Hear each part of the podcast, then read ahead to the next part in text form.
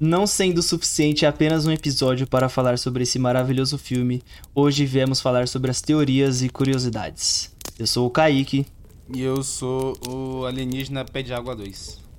E sejam todos muito bem-vindos ao segundo podcast sobre Nope.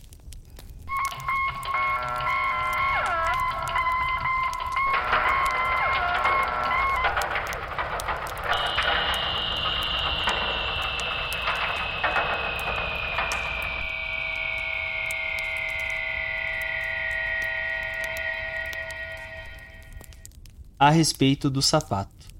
Tem uma expressão ou ditado americano que diz: Wait for the other shoe to drop. Espere o outro sapato cair. Quer dizer algo como espere pelo pior, espere pelo inevitável.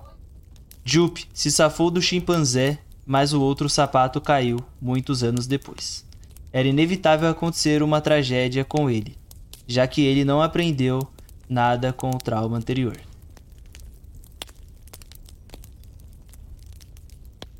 Então, Matheus. Fala. Esse ditado, wait for the other shoe to drop. Espere o outro sapato cair. É algo que está muito presente no filme, né? Pra caralho. Você disse no, no podcast anterior, né? No, no, no, primeiro episódio sobre Nope, que você achava que, que esse sapato ele era a representação do milagre ruim. Eu queria que você comentasse um pouquinho aí para essas pessoas sobre essa sua teoria aí, novamente. Tem uma certa parte do filme, quando o OJ vai no escritório do Jupe junto com a Emerald, né? Que eles vão lá falar sobre. sobre os cavalos.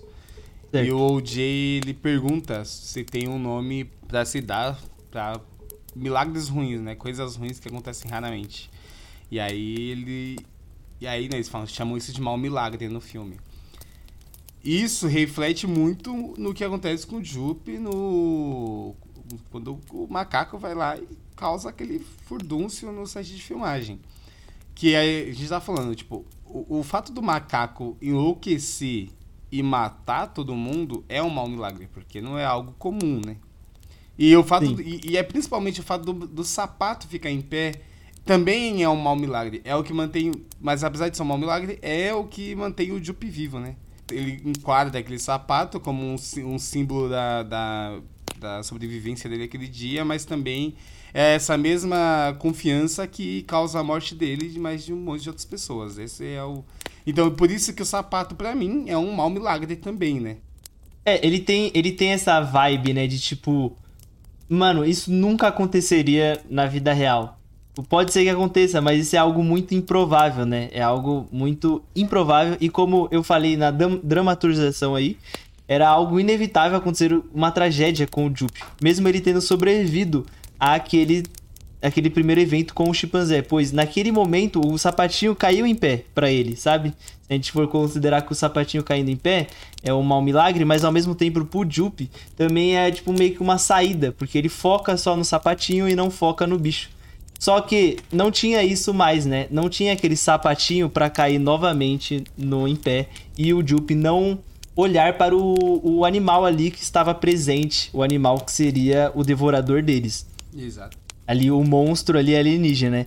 Então, era inevitável que essa tragédia acontecesse com o Jupe novamente, até pelo ar de grandeza que ele criou após esse primeiro evento, de achar que ele era o escolhido, de que ele conseguia controlar todos os animais e de que ele era um ser superior, vamos dizer assim eu acho que isso é muito pique premonição, tá ligado? Porque o, era pro, vamos dizer que era pro Jupe ter morrido naquele primeiro evento, só que ele não morre.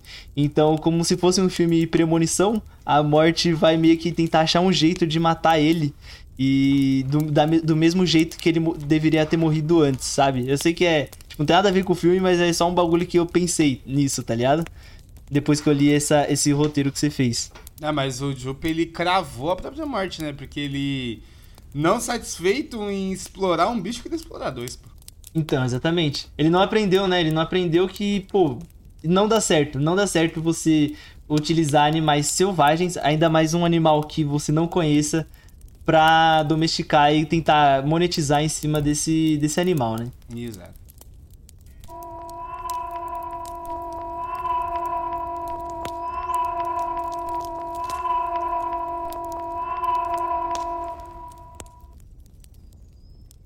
A criatura representa também a indústria de Hollywood. O filme foca muito na questão dos filmes de Hollywood. Existe uma expressão que traduzindo diz mais ou menos: Hollywood te mastiga depois te cospe quando não é mais útil. As pessoas admiram o ET, querem ver o ET, querem crescer financeiramente com o ET, mas o ET é um gigante devorador que só quer se alimentar dessas pessoas, assim como Hollywood.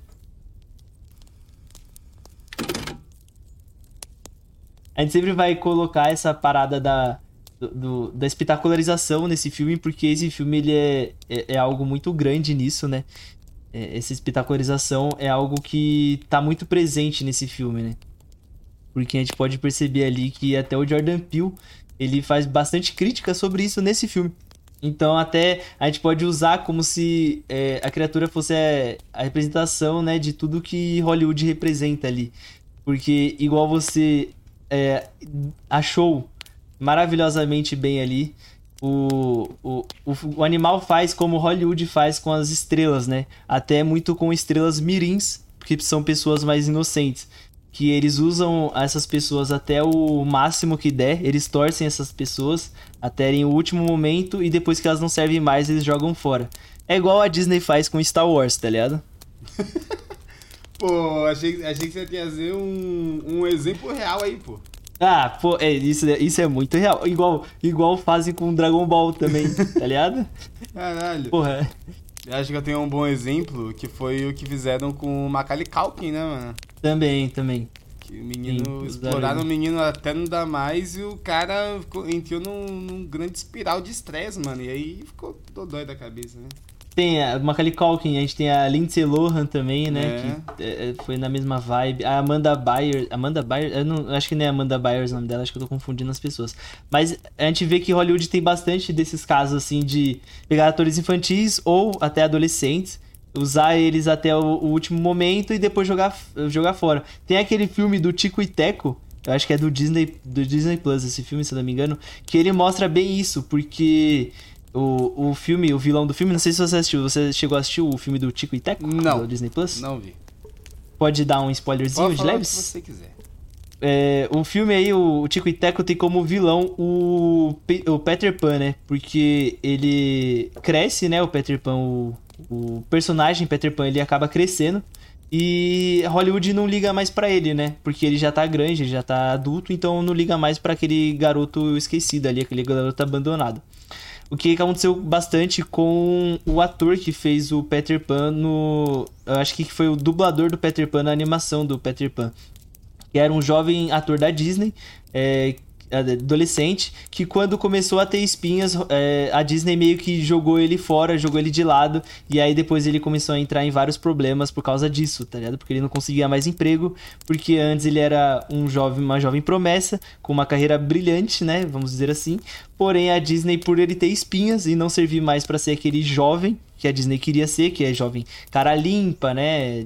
Perfeitinho, vamos dizer assim, a Disney acaba jogando ele fora fazendo com que ele comece a entrar em outros, outros caminhos, né? Vamos dizer assim, caminhos mais dark, né? De drogas e tudo mais. Que é algo que Hollywood faz sempre com atores mirins. Bom, e a gente tem um exemplo mais recente agora, que é o do Brandon Fraser, né, mano? Também. Que é chocante, pô. O cara também era o, a carinha de Hollywood, era no galã. E só porque ele deu uma engordadinha, o cara perdeu todos os papéis. É, então, é, é porque o caso do Brandon Fraser, ele é, ele é muito sério porque ele, ele teve problemas, ele teve muitos... Eu posso estar enganado aqui, eu posso estar falando bosta aqui. Mas se eu não me engano, o Brandon Fraser, ele, ele sofreu muito assédio de um antigo produtor. É, e por conta disso ele meio que sumiu, né? E aí ele começa a ganhar peso pra, pra vir faz, pra fazer esse filme do Arenovski, né? Não, o mas The ele Whale. já tava, ele já tava. É, já tava. Ele, já tava. Ele, ele teve, mano, você vê ele contando, pô, ele falou que entrou numa depressão fodida, mano. Sim, é, porque ele já não se encaixava mais no padrão que Hollywood queria colocar, é. colocar no, nos personagens ali. Porque o Brandon Fraser, ele ele fazia aqueles personagens de galãzão mesmo, né? Tipo, aquele, naquele filme A Múmia, ele fazia o galã, naquele Viagem ao Centro da Terra, ele era um galãzinho, tá ligado? Então ele meio que era feito, ele era feito para isso, e aí quando ele não servia mais para ser esse padrão de Hollywood, Hollywood meio que jogou ele fora e não usava ele como um ator. Eu não assisti esse filme, o, o, o do Aronofsky aí, o, o A Baleia, mas estão falando que ele tá muito bem no filme, que ele realmente é um bom ator. E Hollywood não queria saber se ele era um bom ator ou não. Hollywood só queria a, a beleza dele. E depois que, abre aspas, né, não estava mais. Abre aspas não, mas porque isso é muito real. É, ele não estava mais encaixado naquele padrão que Hollywood queria impor, né, de pessoa magra ou forte e tudo mais. Aí Hollywood meio que acha que ele tá feio e joga ele fora, né? É complicado e acontece pra caralho, até aqui no Brasil, com outras áreas, né? Não só no, no cinema do Brasil, como em novela também acontece bastante isso. Exato. E pra mim essa teoria faz muito sentido. Tipo, se você para pensar. Assim. Eu, eu, eu só trocaria. Eu gostei dessa teoria, mas eu, eu mudaria. Eu, eu, não, eu não, não colocaria o monstro como. Como Hollywood, eu colocaria o monstro como ator, porque depois que, que a Emerald consegue a foto do bicho, ela, o bicho é descartado, né? Ele, ele, o bicho morre, matam o bicho. Então eles exploram quanto que eles conseguem da imagem daquele bicho para no final descartar. Quando ele não é mais útil, joga ele fora, tá ligado? É, a gente pode, é, nessa, nessa teoria sua aí, a gente pode colocar que. Porque nessa teoria que você pegou aqui, é, fala que o, o, monstro ele seria Hollywood porque ele suga as pessoas, né, ao máximo ali e cospe o que não serve para elas, né? Cospe as coisas quando não serve mais. Por exemplo, quando ele cospe o sangue da, da galera ali no na casa e tudo mais. Mas a gente pode colocar nessa sua teoria aí de que pelo fato do, do monstro ali, nessa sua teoria, pelo fato do monstro tá, tá sofrendo, tipo, meio que um abuso de poder, ou tá sofrendo é um esgotamento assédio, né? excessivo, ele começa a sugar de outras pessoas enquanto sugam dele, sabe? Então, é. tipo, é meio que repre pode representar. Porra, a gente, tá, a gente tá numa loucura aqui. Parece que a gente usou um bagulhozinho, mas vamos lá. mas é da hora, é da hora. O monstro pode representar meio que a, a parte familiar do monstro, sabe? Porque pode ser que seja o monstro é, sugando a família dele enquanto ele tá sendo sugado no trabalho de ator, saca? Pô, olha que loucura. É, ele tá. É. Será que o Jordan Peele pensou nessa porra? Ah, não, não sei. O Jordan, o Jordan Peele não é tão inteligente quanto a gente, não. É Mas ele é doidão. Ah, ele é doidão. É ele, ele, ele tem cara de quem pensa nos bagulho louco. Eu acho que ele pensou em todas as teorias possíveis a clássica frase do grande gênio, né, mano? É, o sonho do oprimido é ser o opressor, né, mano? Exatamente. Ó, essa, essa frase eu acho que representa bem esse, esse cerne aí do que você falou aí. De o monstro tá sendo sugado e ao mesmo tempo sugando, tá ligado? Então, eles. Pô, a galera fica meio pá porque o monstro tá, tá comendo geral. Só que ao mesmo tempo a galera tá querendo monetizar em cima desse monstro, tá ligado? Então, porra. Mas é lógico. Se a gente for entrar naquele bagulho que eu falei anteriormente, que é sobre o capitalismo, né? Que sempre tem.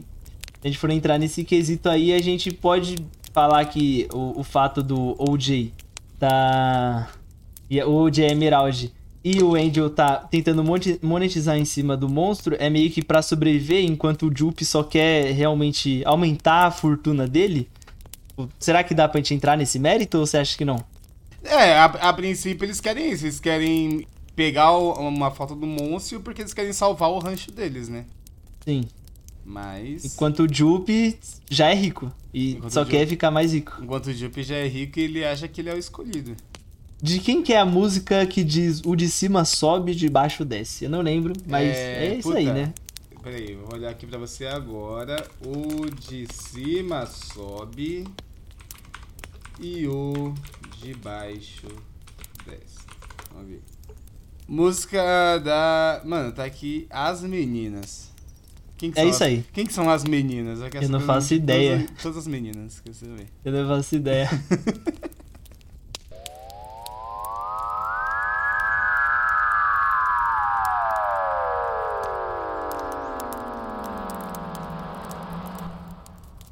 o cerne principal do filme é a crítica que ele faz à sociedade do espetáculo sobre como a sociedade lida com a espetacularização e como ela observa o lamentável fenômeno da apropriação espetacular. O exemplo recente é a mulher da casa abandonada. Espetáculo é ao mesmo tempo uma relação social, como também uma relação interpessoal mediada por imagens. Espetáculo esse, segundo Debord, é a justificação total das condições e dos objetivos do sistema capitalista. Esses foram alguns dos comentários do público relacionados ao filme.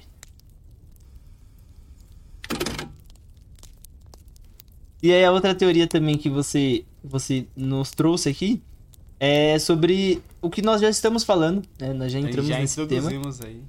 E é a sociedade do espetáculo, né? Essa crítica que o filme faz a, a essa espetacularização das coisas. Que é, essa combina bem com, com, seu, com, com sua insistência do capitalismo nesse filme, hein? Ah, tem que, tem que achar uma forma de criticar é, sempre, essa, né? Essa aí combina. Essa aí casa bem com a tua teoria. Porque, pô, é, é, é complicado, né? Eles. Eles sugam um animal que, pô. É, é, é tipo assim, é loucura. Na vida real, isso. Isso aconteceria, eu, eu tenho certeza que isso aconteceria. É, mas é, não deixa de ser algo muito muito estranho, tá ligado? Enquanto você assiste ali, você fala, caralho, eles realmente estão tentando capitalizar em cima de um monstro que eles não conhecem nada, sabe? E essas pessoas são malucas, tá ligado? É, então, na, na teoria aqui que o, que, o, que o Maninho escreveu aqui, que eu peguei aqui, roubei dele, é, ele, ele dá um, traz um bom exemplo, que é o caso da mulher da casa abandonada, né? Que era um caso jornalístico, era uma investigação jornalística, que as pessoas é, se acharam no dever de, de tomarem para si.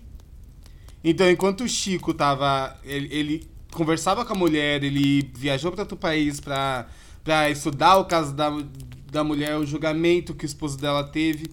As pessoas aqui no Brasil, pô, quase invadiram a casa da mulher, tá ligado? Então elas estavam se apropriando desse, de uma espetacularização de um caso sério. Era uma mulher que estava escravizando, que não estava escravizando, né? Mas ela tinha um caso de ter escravizado uma mulher. E as pessoas aqui do Brasil se sentiam no, no, no, direito e no poder deles mesmos traçar um julgamento sobre aquela pessoa, sabe? Enquanto na verdade a gente vai fazer isso na justiça. Tanto é que teve o caso Exato. da Luísa Mel, que foi porra, o mais bizarro de todos. A Luísa não, Mel, Luísa Mel porra, não dá. Porra, vai tomar no cu, Luísa Mel. Você não é moleque. Luísa Mel, se você tiver isso aqui, vai tomar no olho do seu cu. Vai tomar no seu cu e vai tomar no cu de novo. A Luísa Mel sempre faz isso, mano. Porra, mas que filha um da puta, ela invadiu a casa. E... Ah, beleza, mano. Beleza, tipo, pô, tem que, tem que ajudar o, o, os gatinhos lá e os cachorros. Mas caralho, você tá, tá usando um caso sério para tentar subir na mídia, tá ligado? Sim, exatamente. É isso. Esse é o bagulho dela. Não é, não é sobre os cachorros, é sobre ela sempre, tá ligado? Tipo, e, e é isso, pô, isso tá muito no filme, né? É o que tu fala do capitalismo toda hora. O, Ju, o Jupe é a Luísa Mel desse filme, tá ligado? Sim, exatamente. Ele, ele, ele, ele, ele se, se enxergando como um deus, ele queria pôr a imagem dele sobre, sob a do bicho, tá ligado? E vincular aquelas duas imagens, tá ligado? É, tipo, tem. Eu, eu tava vendo uns. tava estudando uns, uns conceitos, né, do, do, bagulho da faculdade, que ia fazer uma prova, e eu não lembro o nome do escritor que fala isso, mas ele diz sobre esse, esse negócio que você falou no começo aí, que é as pessoas meio que se apropriarem da história. de uma história jornalística para si. Porque, por exemplo, eu, eu via muitas pessoas é, vendo. se atualizando sobre o caso no TikTok. Com pessoas que, tipo, não se aprofundavam no tema, só, tipo, meio que falavam achismos e não tinham nenhum compromisso de, de veracidade ou de apurar as informações. Elas só falavam por estar tá meio que repetindo coisas que já foram ditas. É, e tava no hype. Isso é né, muito prejudicial. É, porque tava no hype. E isso é muito prejudicial é, tanto que esse escritor, que eu não vou lembrar o nome, como eu já disse, ele fala sobre isso, porque é, ele diz que o jornalismo, ele meio que é, se não se tornou mais algo.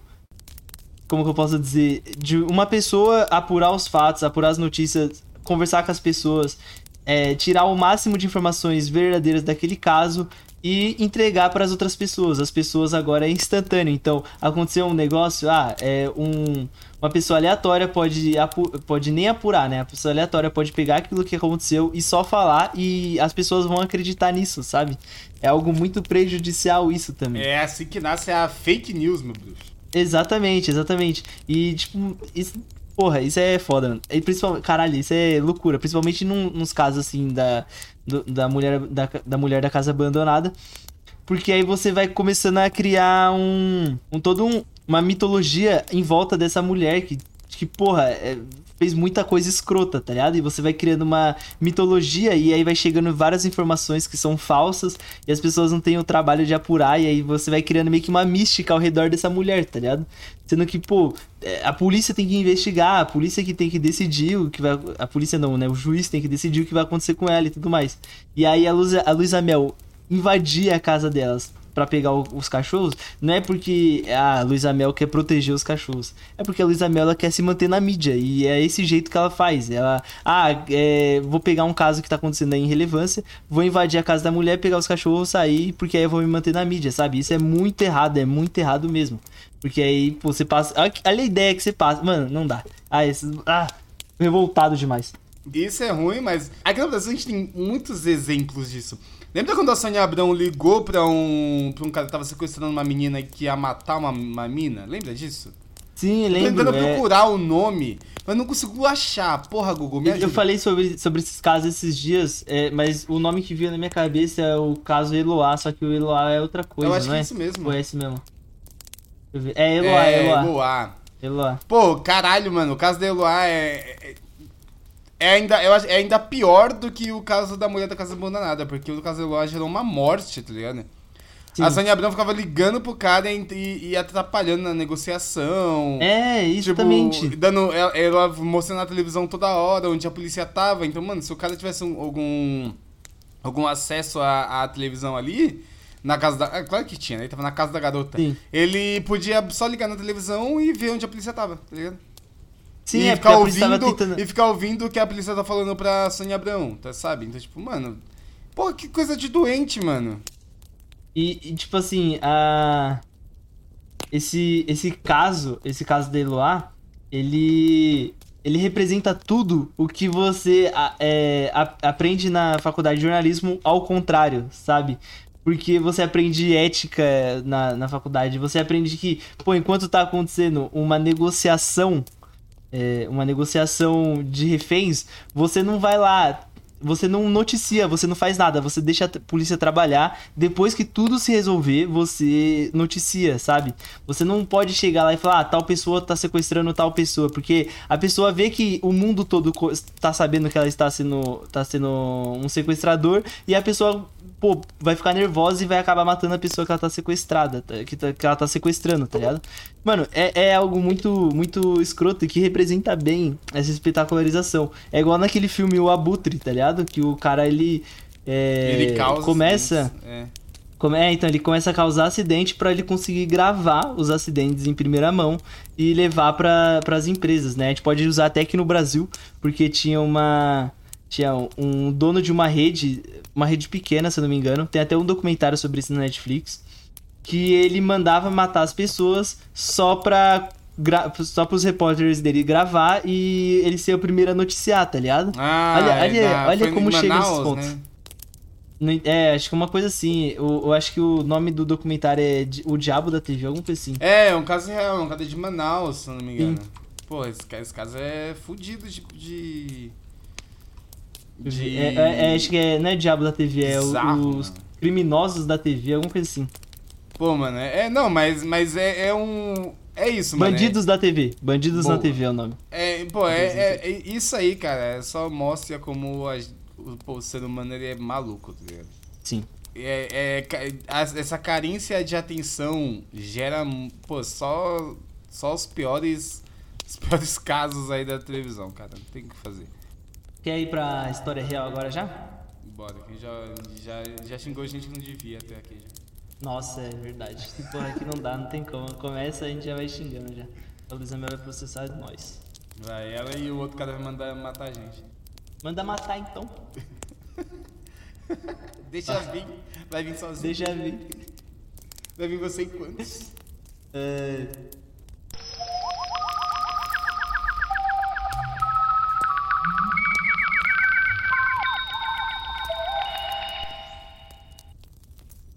História real, retirada do site cineclick.ol. O ataque de Gord mostrado no flashback do filme é provavelmente baseado na história verdadeira de Travis, um chimpanzé que teve um surto violento nos Estados Unidos. Tirado de sua mãe com apenas 3 dias de idade, o primata logo se tornou uma celebridade com aparições em programas de televisão e comerciais de diversas grandes marcas. Seus donos, Sandra e Jerome Harold, tinham uma profunda ligação emocional com ele. Sandra até dormia com o animal na mesma cama. Travis era cuidadoso e bem comportado, afinal, foi socializado a vida inteira. Só que em 2009, Travis atacou e espancou Charla Nash, uma das amigas íntimas de Sandra. No fatídico dia, Travis carregava as chaves da casa do casal que o adotou e de repente surtou. Charla se ofereceu para ajudar a controlar o animal e carregava consigo um dos brinquedos prediletos de Travis, mas vê-la com o objeto fez o primata enlouquecer de vez. Travis a atacou, arrancou suas mãos, nariz, lábios e pálpebras. Sandra ainda tentou atacar o animal com uma faca para tentar salvar a amiga, mas não adiantou. A mulher ficou desfigurada. Quando as equipes de emergência chegaram para socorrer a vítima, Travis tentou invadir uma viatura e foi atingido por tiros. O bicho recuou para sua cama, onde morreu.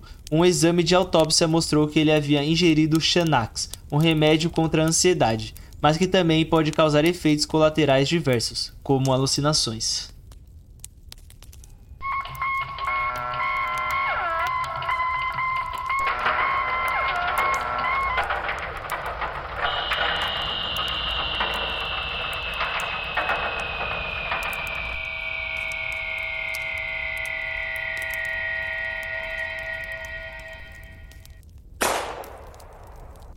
Relação com o filme. Gord não é um alienígena, mas é óbvio a relação com o vilão de Não, Não Olhe. Ambos são vítimas de exploração e Travis, o chimpanzé, também. Travis e Gord eram animais atores, ambos entraram em um frenesi destrutivo e ambos foram mortos a tiros. Embora as circunstâncias de seus episódios violentos tenham sido diferentes, o incidente fictício envolvendo Gord lembra demais o caso de Travis. Os paralelos não param por aí. Enquanto Jupe conseguiu permanecer ileso, provavelmente por manter o foco no sapato em pé durante o ataque de Gord ao invés de olhá-lo nos olhos, sua co-estrela Mary Jo Elliott não teve tanta sorte. Quando ela aparece mais velha, está com o rosto cheio de cicatrizes, algo bem parecido com a vítima real de Travis, Charla Nash. Inclusive, o véu cobrindo seu rosto lembra muito o usado por Charla. A própria presença de Mary Jo na apresentação de Jupe tem um caráter exploratório, tanto que ela mesma usa uma foto de antes do acidente em sua blusa. E aí nós chegamos agora né, na parte de, da história real, em que fala sobre o caso do Travis, você já tinha mencionado, se não me engano, no primeiro episódio, né? Sim. Você tinha comentado sobre o caso Travis. Eu não conhecia o caso. É famoso, esse caso é famoso. É, não, não conhecia ele, mas, pô, doideira, loucurada, e eu, eu tenho quase certeza que, né, se baseou. Porque, pô, é, é muito o que acontece não, é, no não, filme isso é e acontece na vida real. Eu acho que é impossível desvincular uma coisa. É, é, o caso do macaquinho com isso aí, tá ligado? Pô, esse bagulho do, do Xanax, o, o, o, macaco ter comido, ter tomado um Xanax, né? Ele ter ingerido um Xanax, que causa alucinações, é um bagulho muito, muito forte, porque os donos deles, né, a Sandra e o Jerome, parece que eles tratavam o, o macaco como se fosse realmente um filho, né? Eles tratavam ali como se fosse um filho, até porque, pô, quem não trata um animal como filho, né? E ainda mais um macaco, jeito, né? pô. Gente boa É, macaco, pô. Ou o 12 aí. Ah, o 12. Não, não. Não pode Da dupla, o 12 é o melhor. Não, não, é. Não, pô, é triste falar que o 12 ele infelizmente faleceu, mas. Mas era um Foi bom macaquinho, né, mano? Bom. Pena, pena suportou muita coisa. Era... É. Foda, né? Enfim. E aí a gente chega nesse caso, né? O, o Travis ele espancou a, a Charla Nash, que era amiga da, da Sandra. E esse fato do da, da Charla tá com o brinquedo na mão dele para meio que acalmar ele e ele ter ficado mais revoltado ainda é, é algo muito me tipo mano me pegou demais tá ligado Porque pensa assim, o, o, macaco ele já tá sofrendo alucinações, ele, ele tipo, você não sabe o que tá passando na cabeça daquele macaco, você não sabe os abusos que ele sofreram na que ele sofreu na indústria cinematográfica e nem a pressão que ele sofreu, tá ligado? E aí quando ele vê alguém com um humano com o brinquedo favorito dele, é é tipo como aquele cavalo no começo do filme e olha o próprio reflexo dele e fica fica biruta, lógico que o, o Travis num nível, numa escala bem maior, né? E, e pô, não dá para saber o que, que o, o, o, animal estava passando ali para ter chegado nesse estágio, né? Eu imagino que ele devia estar num estresse enorme. E tem que ver também é, se esse Xanax ingerido por ele, se foi acidente, né? Ou se tentaram não, dar ali porque eu tenho ele tá... certeza que não foi, mano. Foi os caras devem ter feito isso aí, porque eu, pô, ficar explorando macaco, mano. Mano, macaco. O, pô, o macaco é um bicho muito inteligente pra caralho. Mas, mano, o macaco ele não devia saber ao certo o que ele tava fazendo ali, tá ligado? Sim. Ele é um bicho treinado, mano. É um bicho treinado pra, pra repetir, as, ficar repetindo as mesmas, mesmas ações todos os dias. Então é óbvio que isso vai estressar ele, mano, pra caralho. Tá ligado? Então os caras tava uhum. medicando o macaco pro macaco não surtar. E que, pô, então, já é horrível, mano. Pô, se o macaco tá zoado, você não tem que ficar usando macaco, caralho. Mesma coisa com pessoa, mano. Se a pessoa tá zoada, você tem que dar o tempo da pessoa pra ela se recuperar, mano. Não ficar. Não a pessoa ruim você continuar. Foda-se, tá ligado? Fazendo ela, fazendo ela tomar aquelas atitudes que mantêm ela, ela estressada, tá ligado? Sim, é, então. É, é, eu acho que eles meio que tentaram dar esse negócio para ele para ele ah dar esse Xanax aí para ele dar uma relaxada ficar é e há quanto na, tempo boa, ele já tá não tava tomando isso tá ligado exatamente pô é foda mano caralho é, é... Mano, por que, que a galera faz isso, tá ligado? Mano, porque Pô, o ser humano é sem noção, caralho. As pessoas só param de fazer o bagulho quando esse tipo de coisa acontece. Tipo, uma, uma mulher que não tinha nada a ver teve que se fuder pros caras perceber a merda que eles estão fazendo, tá ligado? Sim, eu não sei se até hoje eles costumam usar animais em set. Eu imagino que com o avanço da tecnologia eles usem agora, né, em sua maioria CGI. É. Né? Até, até no começo do filme tem isso, né? É, o depois do cavalo olhar o próprio reflexo dele naquela bola de prata ali, que parece uma bola de prata, ele fica com raiva e aí eles meio que decidem cortar o, o cavalo do filme e, e eles trazem um, um, um, dorso né, de cavalo de CGI. Então eles meio que optam por usar o CGI. O que eu não sei se, tipo, pode ser mais econômico, mas eu sei que, pô, é, creio que seja mais seguro, sabe? Tanto que tem aquele filme Ben-Hur, que matou um monte de cavalo e gente, tá ligado? Pra fazer o filme. É, Pô, é loucura isso, mano. É, é um atestado de, atestado de merda você ficar usando animais selvagens na porra de um, de um set. Sendo que você não precisa disso, você tem a tecnologia pra, pra usar a seu favor, tá ligado? Teve que tem outro filme que os caras matam que cara mata bicho, que é o. Acho que é. É aquele canibal holocausto, não é? Eles ah, mataram, não... acho que, porcos pra usar as tripas deles. Ah, isso é. Mano, eu, eu posso estar mandando uma fake news forte aqui, queria falar. Mas, mas se eu não me engano é isso. Mas se eu não me engano é, tá, pô. Cara, é foda, mano. Caralho. Fica usando animais para fazer os bagulhos, não, não. Eu acho que não dá certo, não. Até porque o animal, ele tá na dele ali. Deixa o animal na dele, mano. Pô, vai se virar fazer outros bagulhos. Aí, o planeta dos macacos aí não tem um, um símil de verdade. É verdade, só tem parentes de símios que é ser humano. Exatamente. É verdade, né? Evolução dos. É verdade. A gente é parente Vou, vou reformular então. Não tem, não tem um, um Masquaco de verdade. então é isso. É, nós estamos chegando aqui. Esse episódio ele é um pouco mais curto porque ele é só algumas curiosidades, algumas teorias, algumas coisas bem rápidas e pontuais, né? Pra esse episódio não ficar tão grande, porque ele é uma continuação do episódio de melhores do ano do Nope. É, nós teremos outros episódios sobre esse tema, né? A gente tá pensando hum, em fazer hum, também com tudo.